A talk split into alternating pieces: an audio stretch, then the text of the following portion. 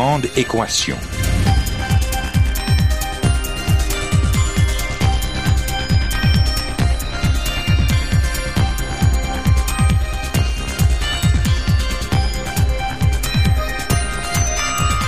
Ici Normand Mousseau, bienvenue à La Grande Équation, votre rendez-vous hebdomadaire avec la science.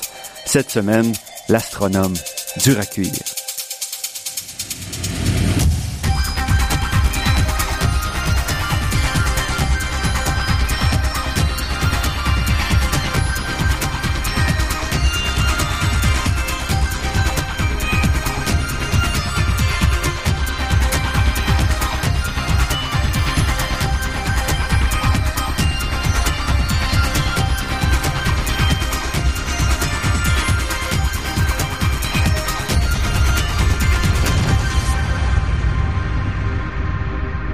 Scientifiques romanciers sont relativement rares. Peut-être est-ce à cause de notre formation qui nous pousse à regarder les choses de manière un peu trop terre à terre. Peut-être aussi est-ce parce que notre imagination est trop bridée depuis longtemps par euh, les lois de la nature. Heureusement, cette règle-là n'est pas universelle et de temps en temps, quelqu'un brise le tabou et se met à la plume. Et je parle pas ici de livres de vulgarisation ou même de science-fiction, un sujet particulièrement apprécié des auteurs scientifiques, mais vraiment de romans où les personnages sont au cœur de l'histoire. Et c'est certainement le cas de notre invité aujourd'hui.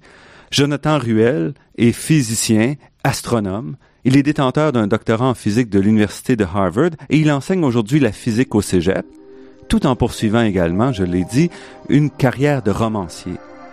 Et nous le recevons aujourd'hui pour parler de son premier livre, euh, L'astronome dur à cuire, un roman fascinant paru en 2016 aux éditions Druide. Jonathan Ruel, merci d'avoir accepté cette invitation. Merci, bonjour. C'est un grand moment aussi pour moi parce que c'est la première fois que je reçois un romancier euh, à la grande équation. C'est un honneur. Je vais quand même tenter de donner un certain aspect évidemment scientifique parce Mhm. que c'est c'est le thème de, de l'émission. Ça sera pas si difficile que ça parce que quand on s'était parlé avant, quand j'avais invité, vous aviez dit il n'y a pas vraiment de science dans mon roman, mais Mhm. il y a quand même tout le monde universitaire Oui. et il y a un peu de science parce que finalement, sans vendre le punch, si on n'était pas scientifique, on n'aurait pas le punch que vous avez dans votre roman. Euh, Ben oui et non, c'est-à-dire que il y, a- il y a plusieurs choses différentes que euh, différentes personnes vont penser comme étant peut-être le punch ou la conclusion. Je- donc vous avez choisi euh, un aspect particulier, là, mais euh, euh, voilà, c'est peut-être pas ce sur quoi tout le monde aurait aurait accroché, je pense. donc revenons à votre livre, Oui. l'astronome dur à cuire. Donc déjà Mhm. au moins dans le titre, vous mettez vous mettez de la science. Oui. Pourquoi? Parce que c'est un roman pseudo euh, autobiographique ou comment vous décririez ça? Ben, c'est certainement ancré dans mon expérience. Donc, le personnage a une, un parcours académique très similaire au mien.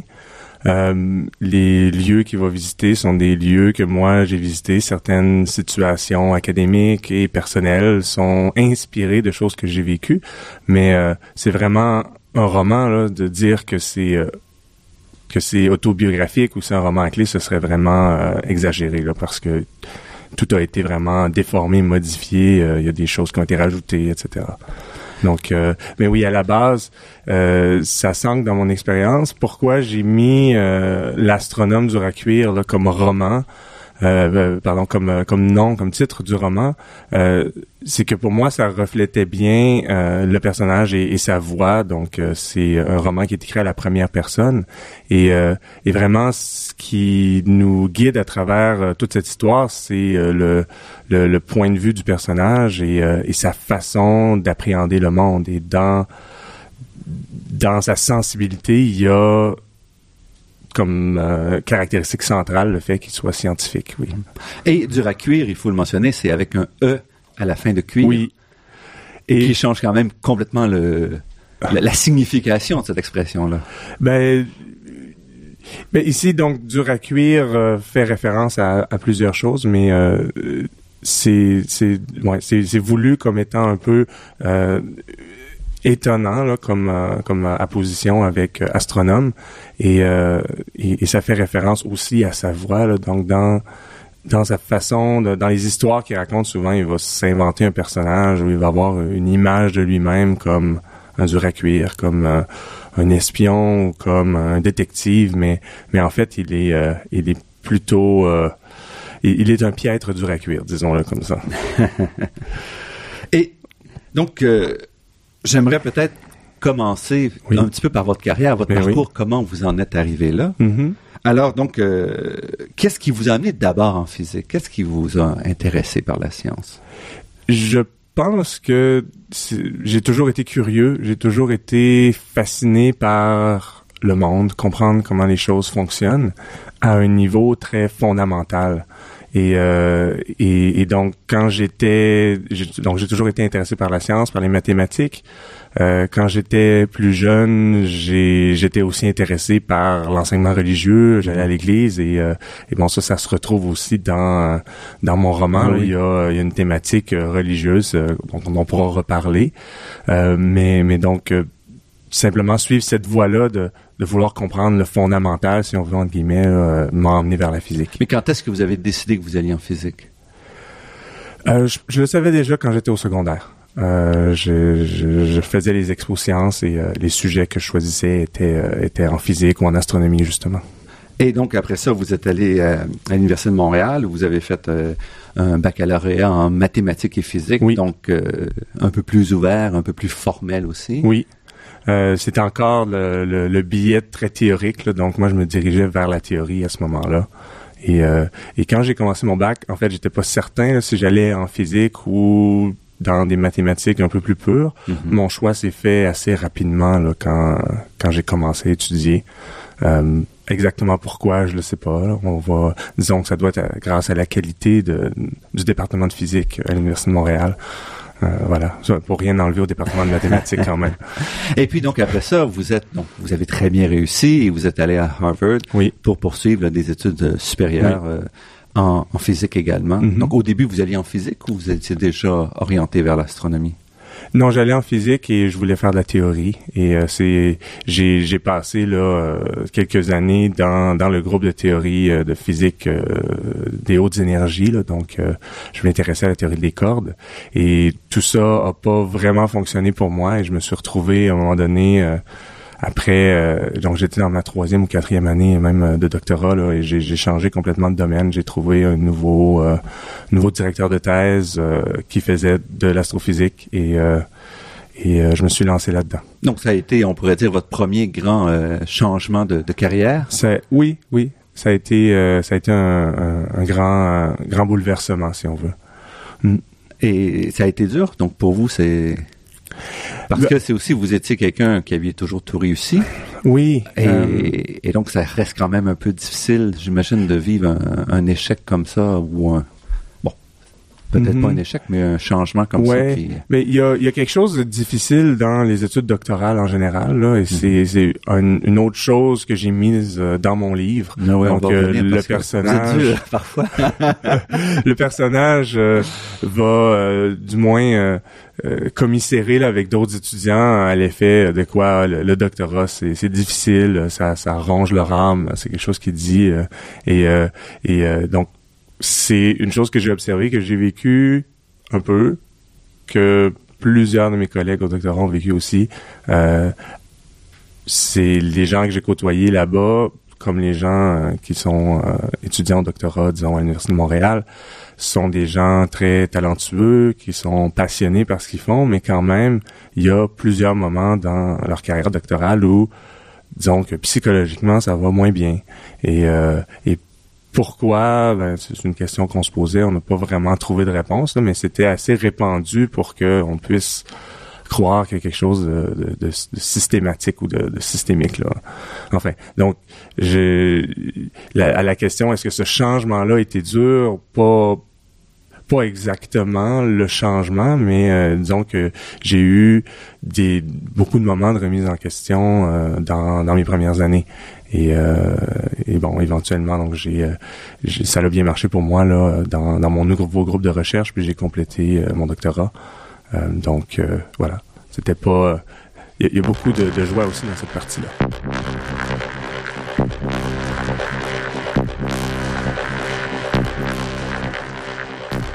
Ici Normand Mousseau, vous êtes à La Grande Équation et nous sommes en compagnie de Jonathan Ruel, physicien et romancier, auteur du livre L'astronome dur à cuire. Donc, vous avez fait un, premier changement de, carrière, Jonathan Ruel, oui. euh, au milieu de votre doctorat Mhm. et vous avez quitté la théorie des cordes pour vous retourner vers l'astronomie Oui. observationnelle. Oui. Donc, c'était un changement assez important. On passait du, du papier et du crayon à l'ordinateur et aussi à l'analyse de données. Oui. Euh, je dirais que en, en termes de, de, de, de curiosité euh, intellectuelle ultime, c'était pas le plus grand changement possible. Euh, le groupe euh, auquel je me suis joint, donc mon, mon directeur de thèse, Christopher Stubbs, est à la fois au département de physique et au département d'astronomie et astrophysique euh, à Harvard. Donc, il y a deux départements séparés là-bas. Et, euh, et son intérêt et l'intérêt de, de ma recherche ultimement, disons, c'est la cosmologie. C'est vrai, c'était vraiment de d'essayer de mieux comprendre les euh, donc les constantes qui régissent euh, qui régissent l'évolution de l'univers à grande échelle. Et, et ça, c'est de la physique très fondamentale aussi. Mais c'est vrai que dans le, le quotidien, les outils qu'on utilisait, les observations qu'on faisait, c'était euh, c'était les outils de l'astronomie. Donc c'était très euh, très concret. Euh, je suis allé plusieurs fois au Chili euh, prendre des données avec des grands télescopes. Euh, je devais les analyser et euh, voilà. Donc c'était un, un, un grand changement et c'est un changement que que j'ai aimé en fait. J'ai euh, je me suis rendu compte que ça m'avait manqué de, de travailler avec euh, des données. Mhm. Et euh, je- si, si on, on veut, euh, si je me définis un peu là, comme physicien, ça m'a beaucoup apporté comme comme physicien d'avoir cet aspect-là moins théorique là euh, dans, dans mon dans mon expérience. Et, et l'écriture à ce moment-là, c'était quand? Quel est la- le parallèle avec l'écriture? Quel est le parallèle?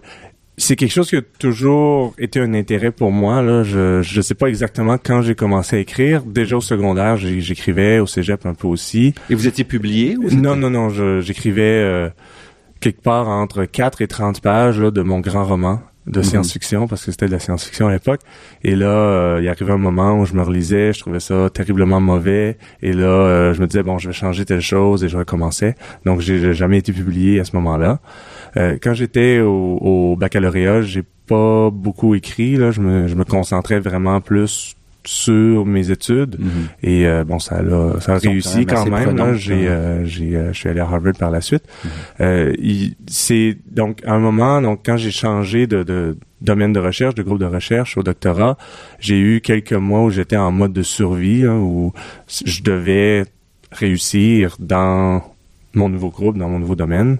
Sinon, ben, il y avait donc j'étais, euh, ça marchait plus.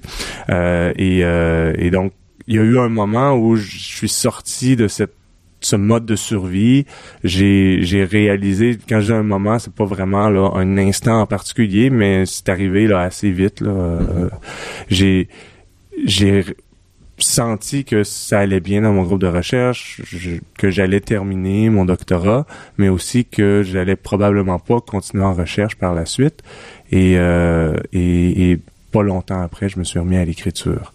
Donc euh, tout ça, euh, voilà, tout ça s'enchaîne en quelque Mhm. sorte. Mais en changeant complètement le thème, la thématique de, de ce que vous écriviez. Oui, oui, oui. Quand euh, quand je me suis remis à l'écriture, euh, là, j'étais euh, j'étais beaucoup plus dans dans le réalisme, dans des histoires contemporaines. Mhm. Là, je, je, je suis toujours après ce premier roman-là, mon prochain roman va être un roman de, de science-fiction euh, en quelque sorte, là, mais Mhm. disons que par la forme, parce que ça va se passer euh, dans un vaisseau spatial, mais mais pour le reste, ça va être, euh, ça, ça répondra pas beaucoup aux clichés euh, de la science-fiction. Mhm. Ça va être un roman beaucoup plus littéraire. Là. Mais vous mentionnez à la fin de, de, de roman que Mhm. vous avez fait des ateliers d'écriture. Oui, Donc ben- c'est à cette époque-là ou c'était Oui, c'était- donc c'est à cette époque-là, dans les remerciements, là, je Mhm. remercie les gens euh, d'un atelier d'écriture euh, à Harvard parce que justement là, quand je me je me remettais à l'écriture, j'étais quand même toujours euh, étudiant doctorat. euh, bon, euh, vers la fin de de mon doctorat, j'ai j'ai eu un enfant aussi, donc c'est euh, j'étais assez occupé, mais je voulais, j'avais besoin d'écrire mm-hmm. intensément. Et donc j'ai j'ai participé là-bas à un groupe d'écriture euh, qui me permettait moi de me discipliner là, parce qu'on se rencontrait deux fois par mois. Donc euh, là je pouvais dire ok je voudrais avoir quelque chose à leur présenter mhm, mhm. euh, tout ça. Mais c'était très très informel. On présentait des textes et et on, on, commentait là, sous la supervision d'un d'un auteur ou d'un professeur non c'était c'était une étudiante qui organisait ça d'accord. Ouais. Et c'était en anglais à ce moment-là. C'était en anglais et, et j'ai j'ai eu donc à écrire des à écrire des choses spécialement pour l'atelier d'écriture parce que je j'écrivais en français d'abord mhm, mhm. et, et, en fait le personnage de l'astronome du Racuir est né en anglais euh, donc j'écrivais en français, je travaillais un roman mhm. qui, qui, qui, qui n'est toujours pas euh, bon qui a été euh, qui a été mis de côté, mais euh, pour cet atelier là, j'ai je me suis dit bon, je vais écrire une nouvelle en anglais et j'ai écrit une nouvelle avec euh, un personnage qui était pas vraiment nommé, mhm. mais qui était euh, l'astronome du Racuir et j'ai trouvé ce, ce nom-là, l'astronome du Racuir, pour le décrire, décrire sa voix. C'est une voix que j'aimais beaucoup en anglais. Euh, j'ai écrit une deuxième nouvelle avec cette, ce personnage-là par la suite. Et, et, tout ça s'est enchaîné. Et là, je me, je suis dit, ah tiens, si je si je prends ces deux nouvelles-là, je rajoute ça peut faire des chapitres d'un roman et là je me, me sentais comme comme si j'avais un roman à portée de main et, bon euh, éventuellement quand j'ai écrit l'astronome du Racuir il reste euh, à peu près rien de ces deux nouvelles là dans, le, roman final mais, c'est ça c'est ça l'écriture hein, c'est de de jeter beaucoup de choses euh, de démonder de, de couper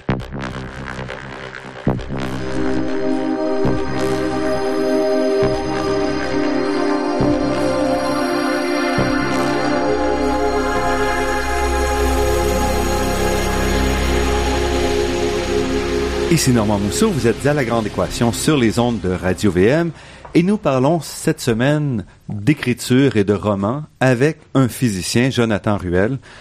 Jonathan Ruel, donc en termes d'écriture, mm-hmm. euh, tout d'abord, vous écriviez en français dans un monde où vous parliez anglais toute la journée. Oui. Qu'est-ce que ça faisait? Est-ce que c'était plus facile que quand vous êtes de retour ici ou comment vous, vous décririez ça? Non, euh, j'ai, j'ai vraiment eu à, à me réapproprier la langue française. Puis c'est, c'est intéressant en soi, c'est, c'est épeurant Parce que ça faisait quand même 5-6 ans que vous étiez euh, oui, oui, aux, États-Unis.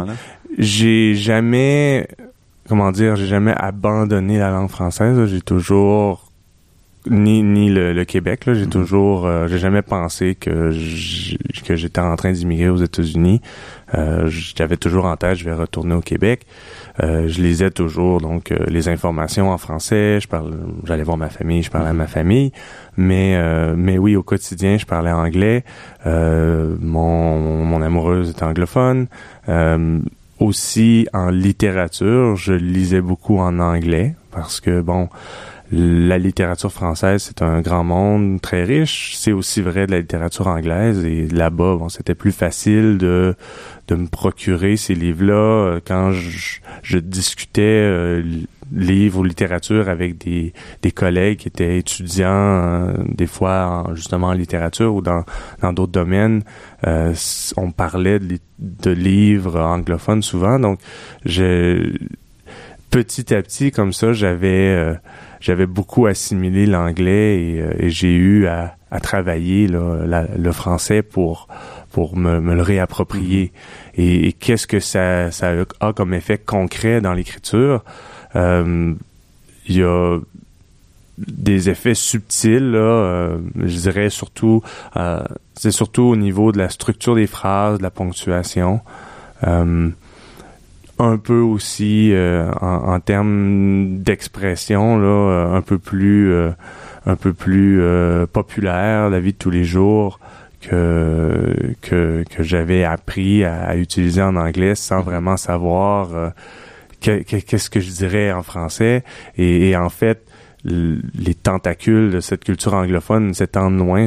Plusieurs de mes amis qui ont jamais quitté Montréal, quand on sort prendre un verre, ils utilisent ces expressions anglophones euh, à travers leur français. Donc, euh, euh, c'était pas c'était pas nécessairement juste le fait d'être d'être aux États-Unis, mm-hmm. mais mais bon, c'était pas c'était pas irrécupérable. Je me suis je me suis rattrapé et voilà. Mais vos, vos expériences d'écriture avant étaient aussi de l'écriture scientifique, donc il y a aussi une transformation parce que le style évidemment n'a rien à voir avec l'écriture scientifique? Le, oui, le, le style n'a rien à voir, mais je dirais que il y a quand même il y a quand même des similitudes entre la rédaction d'un article scientifique ou une thèse ou juste un, travail et, et l'écriture de la fiction, euh, en ce sens que il y a, comment dire, dans les deux cas, il y a une hypothèse initiale, une idée, mm-hmm. euh, et, et, et, quand le texte se développe, ben, il faut que ce soit rigoureux, il faut que ce soit logique et euh, les deux les deux sujets, les deux formes peuvent sembler très très étrangères une à l'autre, mais je dirais qu'il y a, ouais, il y a beaucoup mm. de il y a beaucoup de, de, similitudes aussi. De, pour rendre un texte bon, ben il y a il y a un chemin à suivre, un travail d'édition, puis ça se fait là, euh, sur un texte scientifique comme sur un roman. Et votre, votre premier roman a été écrit complètement aux États-Unis ou vous l'avez terminé en, Je l'ai terminé en revenant à Montréal. Donc, euh, je l'ai commencé vers, ben, c'est vers mai 2012 là que j'ai euh, j'ai dit ah oui j'ai ces nouvelles, euh, je peux faire un roman et là je me, je me suis mis à l'écriture d'un roman et donc je suis revenu à Montréal à peu près un an plus tard et, et j'ai j'ai mis un autre six mois là à terminer l'écriture, là, c'est-à-dire de, le premier jet de, de, de, tout le livre. Par la suite, ça a été une autre année de, de travail, d'édition, avant que je sente vraiment là, que le livre était prêt à être présenté euh, au monde. Mm-hmm. et, euh, et, et, quand j'ai trouvé un éditeur, ben, on a fait aussi un travail euh, de, de, de, correction là, par la suite. C'est difficile parce que les éditeurs, euh, ils reçoivent des romans euh, à l'appel. Oui. Alors, euh, trouver un éditeur et faire en sorte que votre manuscrit soit soit lu, soit étudié et accepté, c'est quand même beaucoup de travail. Ben, dans mon cas, dans mon cas, non, j'ai j'ai été chanceux. Oui. j'ai, en fait, j'ai raccourci l'histoire. Là, quand je l'ai écrit, en fait, je l'ai auto-publié. J'ai, euh, je l'ai mis, euh, j'ai rendu disponible sur des plateformes en ligne pour les mhm. gens qui ont des liseuses. Et euh, j'en ai fait pour pour la version française parce que bon, il y a eu aussi une version anglaise ben, qui existe. pour la version française, j'en ai je l'ai fait imprimer là, un certain nombre à compte d'auteur que j'ai vendu à des gens qui me connaissaient, à ma mhm. famille. Et euh, je ressentais pas vraiment le besoin à ce moment-là de de faire publier de faire une maison publier sérieusement entre mhm. guillemets. C'est juste quelques mois plus tard que là je me suis dit bon ben finalement ce serait peut-être le fun que les gens le lisent. euh, et, euh, et, et j'ai, euh, j'ai un de mes amis, Gabriel Marco Chabot, qui, qui est écrivain, qui a, qui a publié aussi chez Druide. Euh, donc lui, son, son roman chez Druide est sorti il y a un an, là, s'appelle Todd Roche. C'est un très bon livre d'ailleurs. Et, euh, et, et, donc j'en parlais à Gabriel, comme lui avait de l'expérience euh, avec l'édition, avec mm-hmm. l'écriture. Et, et, et, comme ça, il a il a pris mon livre, donc la, la, la, version auto publiée, auto imprimée, mm-hmm. et il l'a donné à son éditeur sans sans l'avoir lu, sans savoir si c'était bon. La raison, c'est que euh, son éditeur chez Druide, c'est Normand de Bellefeuille, qui est euh, donc qui, est aussi poète. Il a gagné le prix euh, du gouverneur général cette année pour la poésie. Il a donné à Normand parce que mon livre est dédié à Sylvain Lelièvre, mm le, chanteur.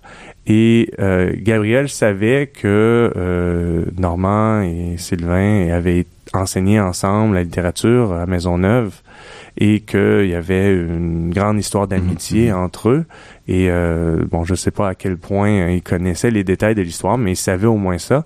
Et il l'a donné donc à Normand de Bellefeuille, qui lui a été touché par la dédicace. C'est ce qui c'est ce qui l'a poussé à lire le livre.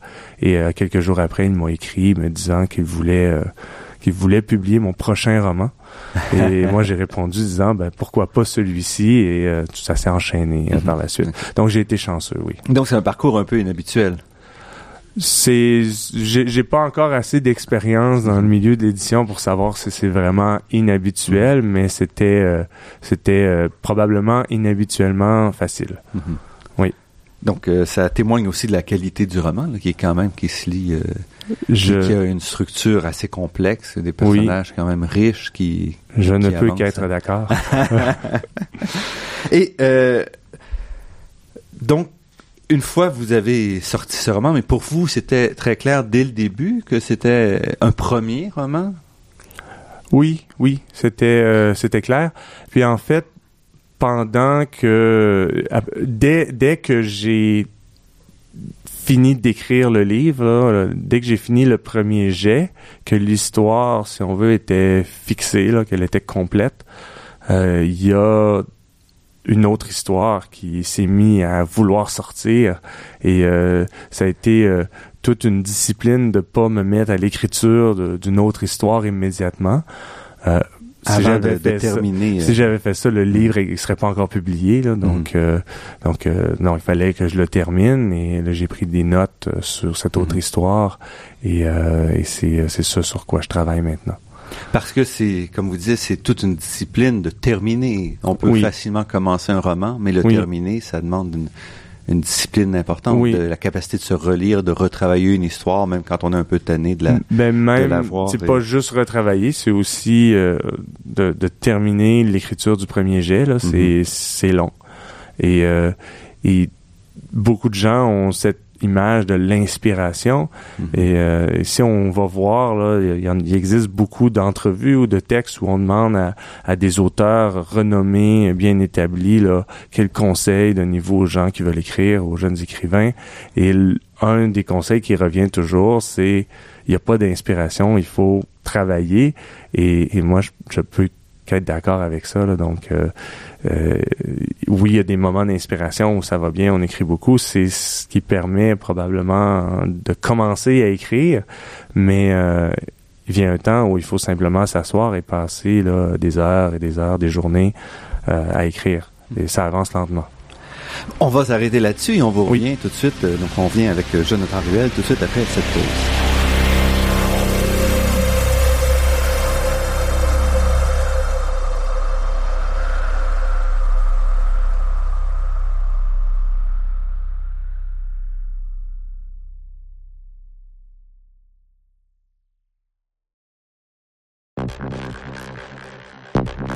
Ici Normand Mousseau, vous êtes à La Grande Équation et nous sommes en compagnie aujourd'hui de Jonathan Ruel, physicien astronome, professeur de physique au Cégep et romancier également, qui nous parle de son premier livre, L'astronome du Racuir. On n'a pas parlé beaucoup du contenu encore euh, euh, du livre, mais je voudrais quand même revenir un peu là-dessus. Mm-hmm. Il est présenté en, dans la quatrième de couverture comme un roman de route. Oui. Euh, qui est une route quand même un petit peu inusité qui part dans tous les sens euh, et non simplement une, ligne droite. La, la, 66 ou je ne sais pas quoi. Euh, ben, vous êtes le premier à, me faire cette remarque-là. Euh, oui, donc les, le personnage principal, Jonathan, et son ami Moira partent de, de, de, Boston, Cambridge, parce qu'ils sont étudiants à l'université Harvard, et se rendent à Chicago, mais la première journée vont à New York, qui est pas exactement en, ligne droite, euh, se retrouvent euh, dans le nord de l'État de New York. Euh, ensuite, donc passe par Cleveland et arrive à Toledo avant d'aller à Chicago. Donc c'est un peu un zigzag. Et bon, on, voit leur raison pour faire ça. C'est la semaine de relâche, ils veulent s'amuser. Ils ont, ils disent on va faire un road trip, une escapade sur la route vers Chicago, mais New York est intéressant, ils veulent aller voir un spectacle, et bon, tout ça s'enchaîne. Il y a le, le copain de Moira qui est à Cleveland et ils doivent absolument pas s'arrêter là. Donc, euh, ils font leur itinéraire en conséquence. Mais en même temps, à travers ça, vous avez votre personnage qui a des flashbacks, qui revient et tout. Donc, euh, votre histoire est, aussi éclatée dans le sens que chapitre après chapitre, on se promène aussi. Dans la mémoire. Pas la ligne droite non plus. Oui, oui, c'est ça. Euh, c'est donc moi je me suis pas assis euh, en me disant je vais faire un roman de route là c'est c'est arrivé euh, au fil de l'écriture et oui une une des raisons c'est que le la route les longs moments passés dans la voiture euh, laisse la place à la discussion, laisse la place à la mémoire aussi. Donc oui, il y a ces flashbacks qui dans lesquels il y a aussi des voyages et et qui qui, qui, qui parsèment leur, leur mm-hmm. itinéraire. Et dans les personnages, évidemment, il y a le personnage central, Oui. euh, Jonathan, donc qui est Mhm. votre alter ego dans, dans le roman, et les femmes, parce que euh, il y a presque, il y a très peu de, de personnages masculins Oui. qui sont pleinement développés. Oui. Ce sont vraiment les femmes autour de Jonathan qui sont le plus développées. Oui. Et pourquoi, euh, comment c'est arrivé? Eh bien, euh, il y, a, il y, a, il y a plusieurs raisons. Le, un, un des fils conducteurs, un autre fil conducteur, à part leur voyage vers Chicago, qui a, qui a rapport euh, à leur évangile secret, donc on n'en a pas parlé euh, Non, encore, on va- mais on va y euh, arriver. Euh, ils sont en train d'écrire un évangile là, pour s'amuser.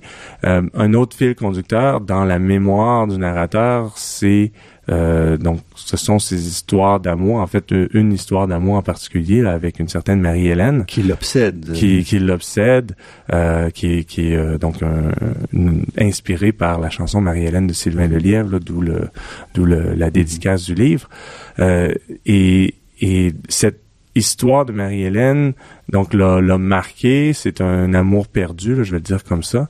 Et ce qui se passe pendant ces études doctorales, c'est qu'il va y avoir une, disons, des coïncidences ou des synchronicités qui vont lui rappeler Marie-Hélène. Mhm. Donc, il va rencontrer d'autres euh, femmes qui lui rappellent Marie-Hélène pour différentes raisons. Donc, il projette cette Marie-Hélène-là dans toutes les femmes qu'il rencontre, ou presque. C'est c'est une interprétation euh, que, que, que plusieurs lecteurs vont avoir, oui. Et, euh, et, et donc, il y a ça. Puis, il y a aussi son histoire avec Moira, avec qui il fait, euh, il fait son voyage, qui est une histoire d'amour, mais aussi une histoire d'amitié. Mhm. Euh, et, euh, et voilà, personnellement, euh, ça c'est c'est aussi un peu tiré de ma vie en ce sens que euh, plusieurs de, de mes plus belles amitiés, si on veut, sont avec des femmes. Là, et pourquoi, je je sais pas s'il y a une raison profonde, mais c'est comme ça. Donc, vous pensez qu'on peut avoir aussi des amitiés avec les femmes? Bien sûr, bien sûr. Et, euh, et votre roman aussi est... euh, en fait, une des parties que, que j'ai préférées, c'est au début, votre description à Constantinople. Donc, vous allez aussi, vous avez un, vous êtes capable de décrire les lieux, la, Mhm. la qualité de la vie de manière assez remarquable. C'était très, très vivant, je trouve. Ben, merci. Donc, vous connaissez Constantinople, je suppose. Ben, euh, le, comme le personnage va à Istanbul Mhm. euh, pour oui, euh, Istanbul, oui, ben, c'est difficile les endroits qui changent de nom comme ça. Euh, le, comme comme le personnage va à Istanbul pour une conférence de physique, c'est Mhm. quelque chose que j'ai fait aussi et j'ai pris le temps de visiter la ville puis c'est vraiment une une ville que qui m'a qui m'a qui m'a marqué là, Mhm. c'était vraiment vraiment superbe et euh, et ça s'insérait bien là dans dans la, la, la trame là, de mon personnage qui se qui s'imagine parfois euh, parfois un peu espion ou Mhm. détective parce que euh, Istanbul justement c'est une de ces villes qu'on retrouve là dans les, euh, les romans et les films d'espionnage là disons euh, classiques en noir et blanc euh, à Hollywood Mhm. et, euh, et, et donc euh, je- voilà j'ai j'ai j'ai combiné euh, mes souvenirs de la ville avec euh, avec ce personnage-là pour pour en tirer quelque chose euh, que que j'aime aussi euh, Parce particulièrement. c'est ça, on sent l'inspiration des romans d'espionnage, des Mhm. romans à, à la Côte da Vinci aussi. Oui. Donc, c'est un peu comme si vous aviez pris certains fils, certains repères pour Oui. essayer de les insérer dans une histoire d'amour, de recherche euh, oui, oui, oui.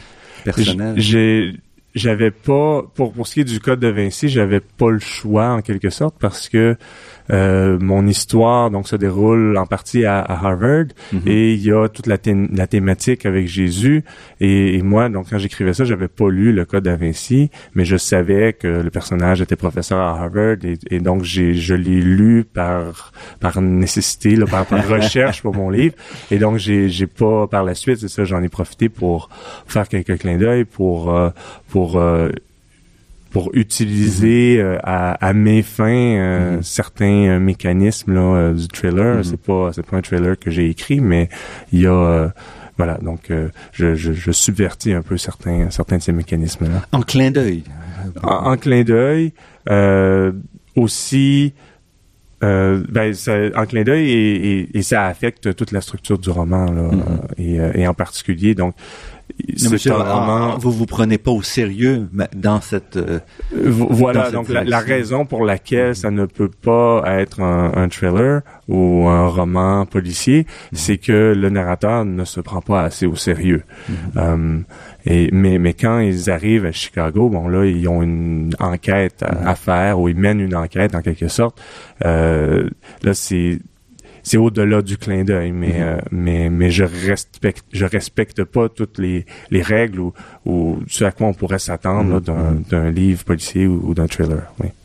Et donc revenons, vous, on l'a mentionné à quelques reprises, là, votre votre amour pour la religion et votre votre évangile selon Saint Jacques que vous que vous introduisez dès le début parce que on ouvre le livre, la première chose qu'on voit, c'est une citation de euh, de cet évangile, selon Saint Jacques, le frère de, de Jésus. Oui. Et euh, donc le, le personnage principal, Jonathan et Moira, son ami, sont en train d'écrire un évangile secret. C'est la raison pour laquelle ils vont à Chicago. Là, ils vont aller rencontrer un, professeur qui est un spécialiste de Saint Thomas. Et euh, pourquoi ils font ça, comment ça arrive dans le livre. Entre eux, c'est vraiment un jeu. Là. Par hasard, là, au fil d'une conversation, ils trouvent cette idée euh, qui, qui, qui, est une façon de raconter différemment euh, l'histoire de Jésus, certaines des, des histoires qu'on trouve dans les évangiles. Et là, on euh, ressent peut-être votre côté scientifique ou vous c'est une certaine rationalisation oui. de de l'histoire euh, de, de, la vie de Jésus. Oui, vous avez tout à fait raison. Euh, la, la, chose que j'ai faite avec ça, c'est que j'ai pas, euh, j'ai pas l'intention, j'avais pas l'intention d'opposer science et religion comme c'est fait parfois là. Euh, pour moi, comme pour mes personnages, disons à la surface, c'est un jeu qui est, qui est intéressant là, parce que vraiment on, on revisite plusieurs des histoires que les gens qui comme moi ont peut-être grandi avec une éducation euh, religieuse, pas nécessairement poussée. Là, les, histoires de mm-hmm. l'Évangile, euh, on va reconnaître ces histoires-là, les voir expliquées différemment. Mais là où c'était particulièrement, particulièrement intéressant à écrire, c'est que mon personnage, donc qui est scientifique, va naturellement approcher ça de façon euh, très rationnelle. Et, et dans dans le livre, on voit des parallèles entre euh, cette histoire de Jésus qui développe et l'histoire de Marie-Hélène ou des, coïncidences, des synchronicités qu'il qui rencontre dans sa vie. Et, là où euh, tout ça euh, se rejoint aussi, c'est dans sa façon de l'appréhender. Donc, de la même façon qu'il peut être très rationnel, très logique là, quand il parle de cette histoire religieuse, quand il arrive dans sa vie personnelle, il n'est pas capable de, de séparer les choses avec la même clarté ou avec la même méthode.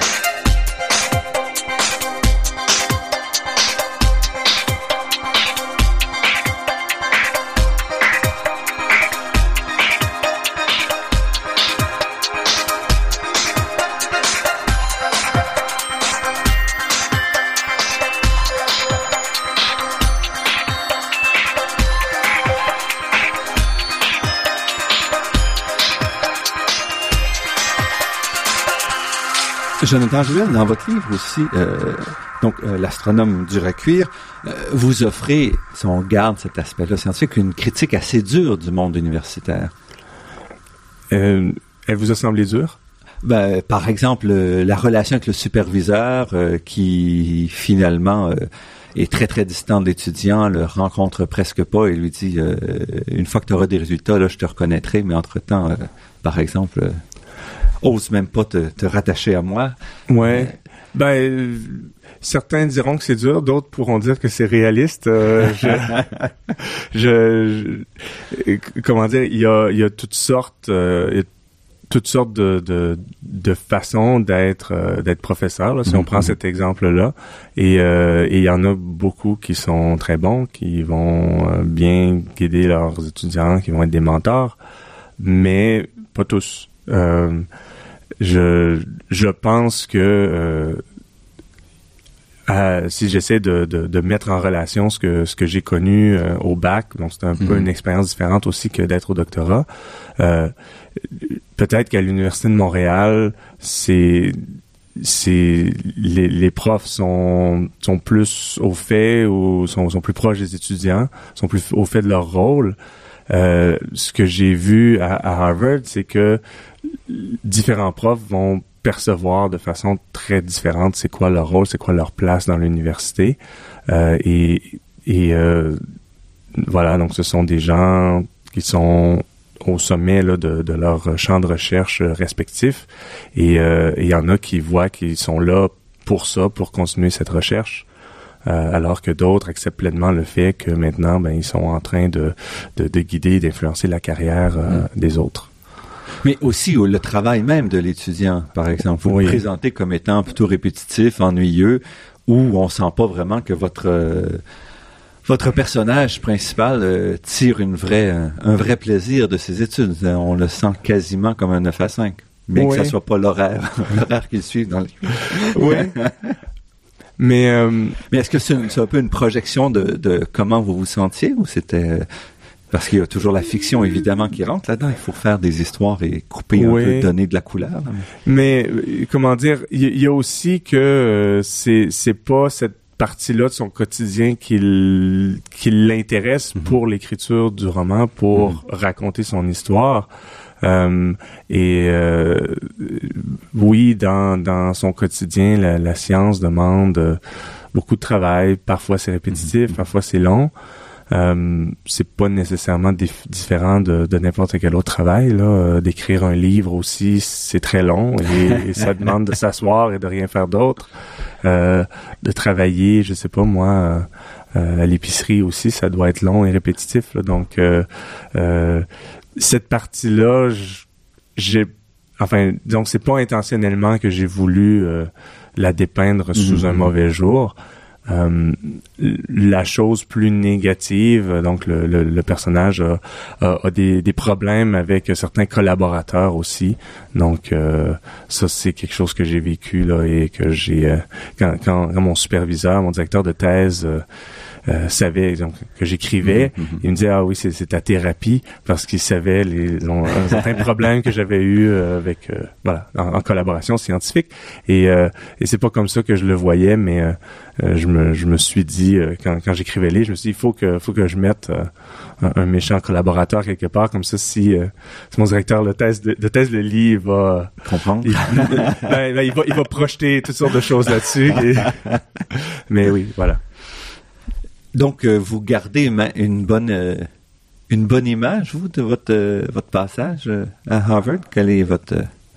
Je, j'en garde, j'en garde une, une, bonne image, oui, en général, académiquement aussi, si on veut, là, au bout du compte, mm-hmm. j'ai, j'ai terminé, j'ai, fait, j'ai fait mon doctorat, et, et ça s'est bien passé, là, pour, mm-hmm. pour la thèse, pour la recherche. Euh, dans, j'ai rencontré plein de, de, gens intéressants, talentueux. Et, euh, et, et, donc le fait que, que moi j'ai pas continué en recherche, mm -hmm. c'est c'est probablement un peu conditionné par mes expériences, mm -hmm. mais c'est pas euh, c'est pas parce que je renie euh, le milieu universitaire. Mm -hmm. Euh, voilà. Donc, euh, c'est amusant aussi de décocher des flèches euh, une fois de temps en temps. Là, qui aime bien châtie bien. Oui, on connaît David Lodge, par exemple, en Angleterre, dont l'ensemble de ses romans porte sur le monde universitaire, mm -hmm. où il est qui présente aussi d'une façon mm -hmm. un peu acidulée. Ouais.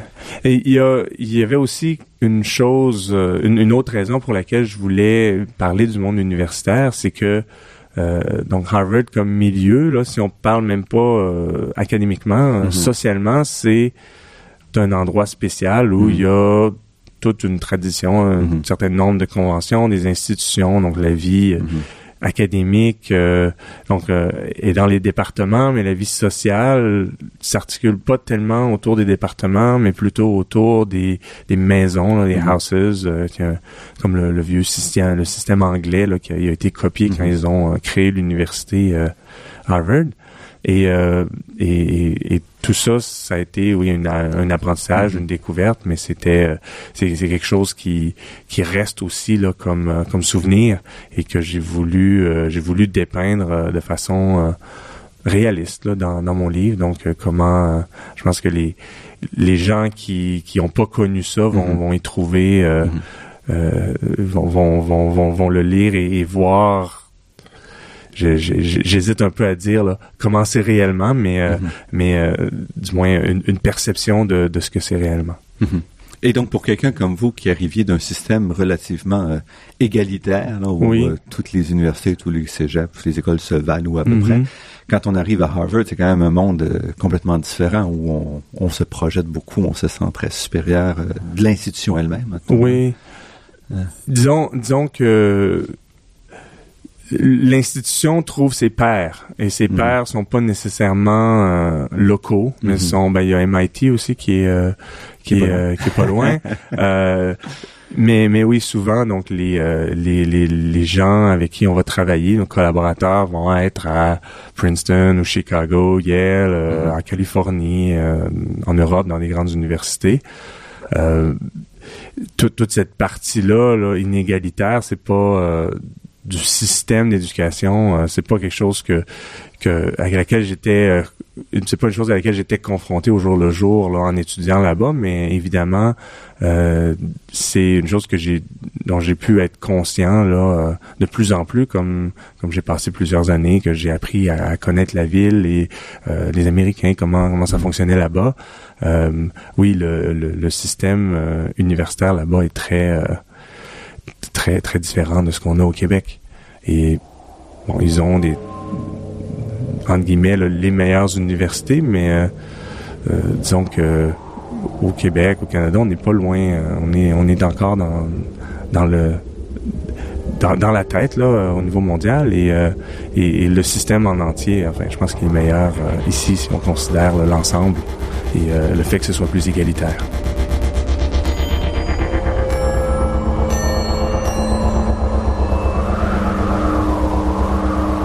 Ici Normand Mousseau, vous êtes à la Grande Équation sur les ondes de Radio-VM et nous parlons avec Jonathan Ruel, physicien, romancier, qui nous présente son premier livre, son premier roman, L'astronome dur à cuire. On arrive euh, doucement vers la, fin de, l'émission. Mais alors, je dirais peut-être qu'on se projette un petit peu.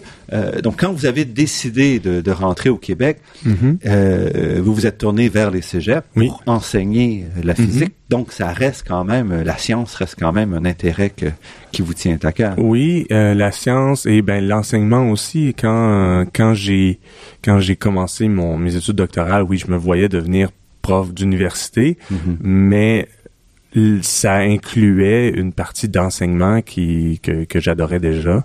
Donc ça c'est c'est quelque chose que j'ai enseigné là quand j'étais à Harvard aussi pour euh, payer les comptes. Mm-hmm. Et euh, et euh, donc c'est quelque chose qui qui qui, qui est resté que, que j'ai toujours aimé. Donc c'était une, une, une avenue évidente pour mhm. moi là. Mais quand vous euh, êtes revenu, oui. c'était aussi pour écrire, c'est ça? Ben, mais donc mon plan c'était ben je vais écrire et enseigner au cégep. Mhm. C'est aussi un emploi qui est flexible en ce mhm. sens que euh, les, les contrats là sont euh, ben les, les contrats on, on, est de session en session donc euh, si si si un, un jour je veux arrêter pour écrire c'est peut-être un peu plus facile qu'une autre sorte d'emploi. oui donc c'est ça mon plan c'était d'enseigner au cégep et d'écrire. Et c'est ce que j'ai fait. Donc, depuis que vous êtes arrivé, depuis que vous êtes revenu, vous avez alterné un peu l'écriture et, l'enseignement. Oui. Euh, la, la première, le premier automne, donc je suis revenu là à l'été, euh, juillet 2013. Le premier automne, j'ai j'ai rien eu, j'ai eu aucun appel des cégeps. Euh, et là, à l'hiver, j'ai été chanceux. Là, j'ai, euh, j'ai, j'ai eu un appel. J'ai commencé à travailler à Montmorency, euh, mm-hmm. collège Montmorency à Laval. Et c'était heureux d'ailleurs parce que bon, j'étais content parce que j'écrivais, mais en même temps, je regardais pas trop souvent mon compte en banque parce que ça descendait. oui. et voilà. Et, et après. Donc j'ai enseigné une, une session l'hiver, une session d'été aussi.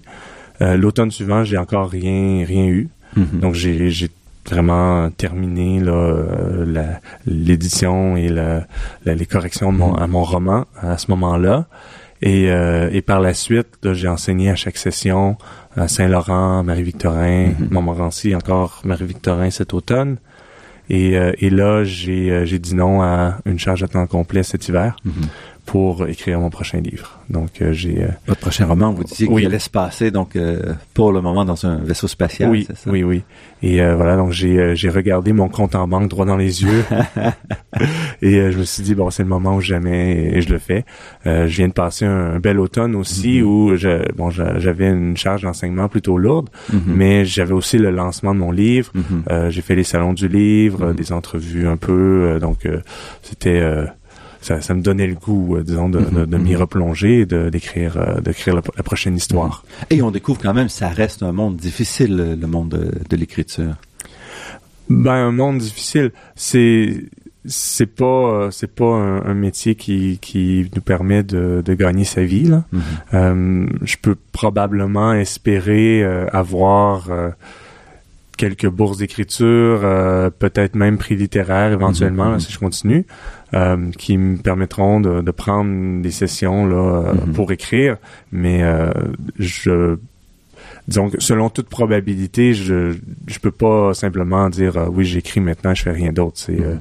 donc économiquement ça marcherait pas. Maintenant c'est quelque chose que je savais déjà en, mhm. en voulant publier là, donc de dire que c'est difficile, je je sais pas. c'est un peu difficile de d'obtenir l'attention des gens là sur mon livre. Euh, mais euh, encore là, je, je suis euh, je pense que ça, ça va, ça va, ça va plutôt bien, là, toute chose étant relative. C'est quand même un livre de, 500 pages et je comprends que les gens, des fois, veulent pas, veulent prendre du temps à lire ou, mm-hmm, mm-hmm. voilà. Mais c'est aussi, donc celui-là, c'est un livre très construit où il y a plusieurs histoires qui s'enchevêtrent. Oui. Euh, et c'est quelque chose qui, qui vous plaît, écrire euh, comme ça? ben, moi, j'ai un besoin de, de construire un monde riche. Mm-hmm. Et, et, comment par la suite c'est représenté dans le livre, ça peut arriver euh, de différentes façons. Évidemment, on veut pas, on veut pas, on veut que ce soit bien structuré, que tout ce mm-hmm. qui est présent soit nécessaire. donc, mon prochain livre va aussi avoir un monde riche. Je pense que la structure du livre va être un peu plus linéaire, un peu plus mm. simple, mais euh, mais mais mais c'est un travail là également. Euh, euh, également profond de, de, de, préparer tout, tout, tout ce monde, les mm. personnages. souvent, je vais je vais je vais m'asseoir pour pour écrire un peu c'est quoi l'histoire de ce personnage-là. Mm-hmm. Donc, euh, euh, quand, quand mon narrateur dans, dans, mon prochain livre, quand il est enfant, il y a des adultes avec qui il mm-hmm. interagit et, et on, on, voit jamais ces adultes-là quand ils sont plus jeunes ou qu'ils sont enfants, mais j'aime savoir un peu d'où ils viennent, qu'est-ce qui s'est passé dans leur vie avant, etc. Donc, euh, euh, voilà. Donc, ça se retrouvera pas tout dans le livre, mais il y, a, y, a, ce monde-là qui existe autour, autour du livre. Et est-ce que cet aspect-là se retrouve dans votre enseignement? Est-ce que le fait que, que vous soyez aussi romancier euh, affecte votre façon de, de, raconter la science? Je pense que oui. Euh, en particulier, donc dans le, ben, au cégep, on a plusieurs types de cours à donner. Il y a des cours euh, de mise à niveau, il y a des cours complémentaires qui sont pas pas euh, donnés à des, des, gens qui étudient en sciences. Donc, il faut adapter hein, notre façon de faire euh, à nos étudiants. mais certainement dans, dans mes cours que je donne en sciences de la nature, j'aime j'aime qu'il y ait une histoire dans mon cours. Donc, mm-hmm. je je pense pas comme une séquence de, de chapitres ou de, de sujets disparates, là, mais je mhm. j'organise ça euh, avec avec une, une, structure là, pour qui couvre toute la session, euh, quitte à, réarranger l'ordre euh, des, des chapitres dans, dans le manuel pour, pour raconter mon histoire. Jonathan Ruel, euh, nous devons nous arrêter ici. Mhm. euh, comme je l'ai dit, vous êtes physicien, vous enseignez au Cégep et vous êtes aussi romancier avec un premier roman publié à l'automne 2016, L'astronome dur à cuire chez Druide, aux éditions Druide. Euh, c'est vraiment un roman que j'ai beaucoup aimé, euh, qui, qui, qui, a beaucoup de, de contenu qui, où les personnages existent pour vrai. Mm-hmm. Et vraiment, donc je recommande à tous ceux qui cherchent une, une belle histoire donc de, de, se procurer ce roman qui nous plonge aussi un peu dans le monde universitaire et un peu, euh, on flirte avec le policier et et mhm. l'espionnage en même temps. Alors c'est vraiment un, roman très très riche. Mais merci. Merci beaucoup pour euh, cette entrevue. Merci. Je remercie Daniel Fortin à la technique et pour la création des thèmes musicaux entendus à l'émission, Marc-André Miron, c'est Internet, et Ginette Beaulieu, productrice déléguée. Je remercie également le Fonds de recherche du Québec et l'Université de Montréal pour leur contribution à la production de cette émission. Vous pourrez réentendre cette émission et toutes les autres en vous rendant sur le site Internet de La Grande Équation. L'émission est également disponible sur la page Université de Montréal de iTunes U. Ici Normand Mousseau. Au nom de toute l'équipe, je vous dis à la semaine prochaine et d'ici là, restez à l'écoute de Radio VN pour découvrir votre monde sous toutes ses facettes.